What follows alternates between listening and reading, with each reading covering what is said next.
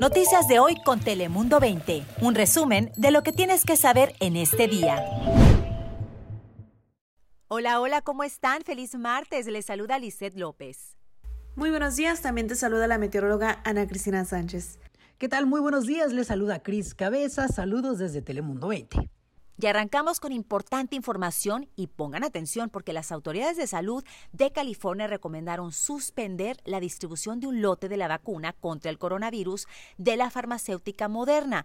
Y es que de acuerdo con las autoridades del estado, varias personas sufrieron una reacción alérgica grave, incluyendo algunos pacientes que recibieron la inmunización la semana pasada aquí en San Diego, en Petco Park. Se sabe que este pues no sería el único lugar donde se distribuyeron vacunas de ese lote, ya que también se estima que más de 330 mil dosis fueron entregadas a unos 287 proveedores en todo el estado de California. También agregaron que seis personas que fueron vacunadas justo en Petco Park aquí en San Diego, pues tuvieron la reacción alérgica durante el periodo de observación de 15 minutos después de recibir la inmunización. Y en más información relevante aquí en nuestro condado, fíjense que la superintendente del Distrito Escolar Unificado de San Diego, Cindy Martin, ha sido nominada para unirse a la administración del presidente electo Joe Biden como subsecretaria de Educación. Martin, quien anteriormente trabajó como maestra, tiene una carrera de 32 años en educación y fue nombrada superintendente en el año 2013. Por su parte, Martin dijo a través de un comunicado que es un honor para ella estar nominada y dejará su puesto luego de la confirmación del Senado de los Estados Unidos. Muchas felicidades. Ahora pasamos contigo, Ana Cristina, para conocer las temperaturas del día de hoy. Hola Lisette, iniciamos el martes con cielo mayormente soleado en las playas, durante la tarde la nubosidad variable y después cielo nublado con algo de lluvia en nuestra región, especialmente al este. Así que para hoy necesitamos las chamarras porque tendremos temperaturas más frescas y en realidad el paraguas no nos va a ayudar porque espero ráfagas de hasta 60 millas por hora en las playas, entre 30 y 45 millas por hora, así que fuertes vientos durante este día y vientos aún más fuertes para el miércoles.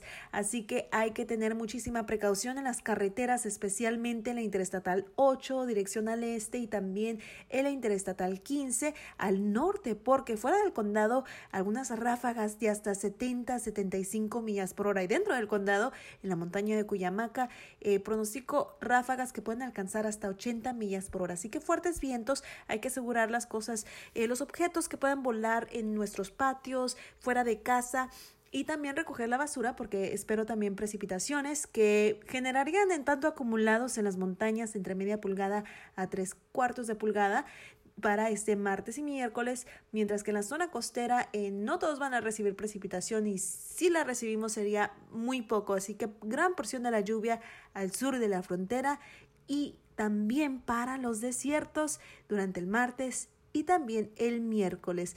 Ahora paso contigo, Cris Cabezas, ¿qué nos tienes?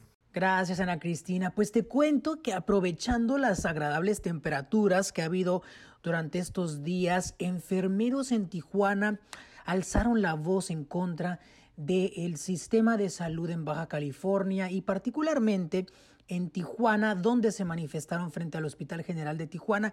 Y es que ellos dicen que siendo trabajadores del el sector salud, pues la verdad es que están ganando muy poco en plena pandemia y muchas veces ni siquiera tienen acceso a los servicios médicos.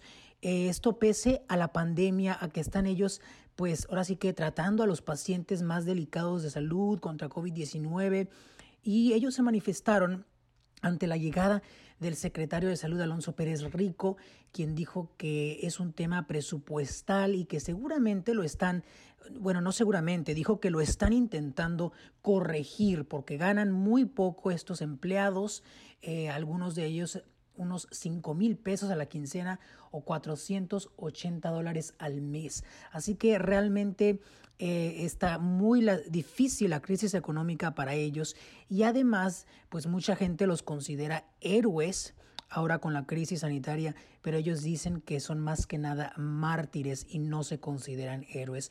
Ojalá pronto se solucione ese problema económico que ellos están enfrentando y que las autoridades los apoyen un poco más.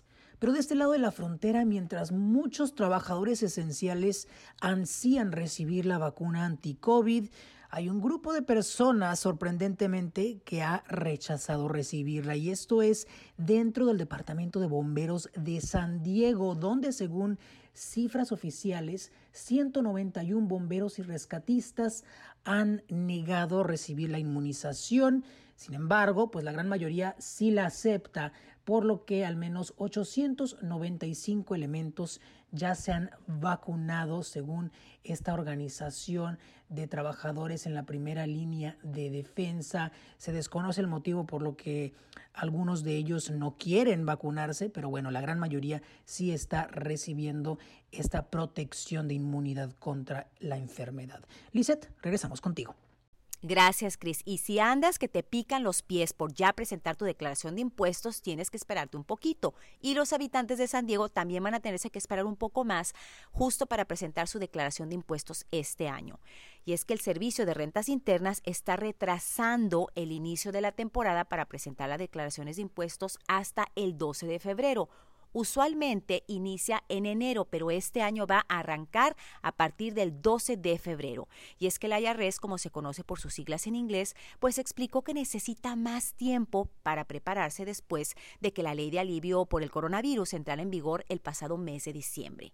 Algo muy importante que cabe recalcar es que a pesar de este retraso de que arranque la temporada, la fecha límite para presentar los impuestos se mantiene para el 15 de abril.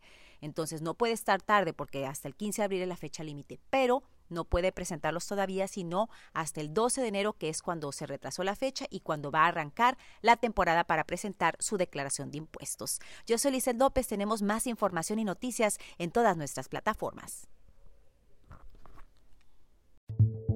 Noticias de hoy con Telemundo 20. Suscríbete para recibir alertas y actualizaciones cada día.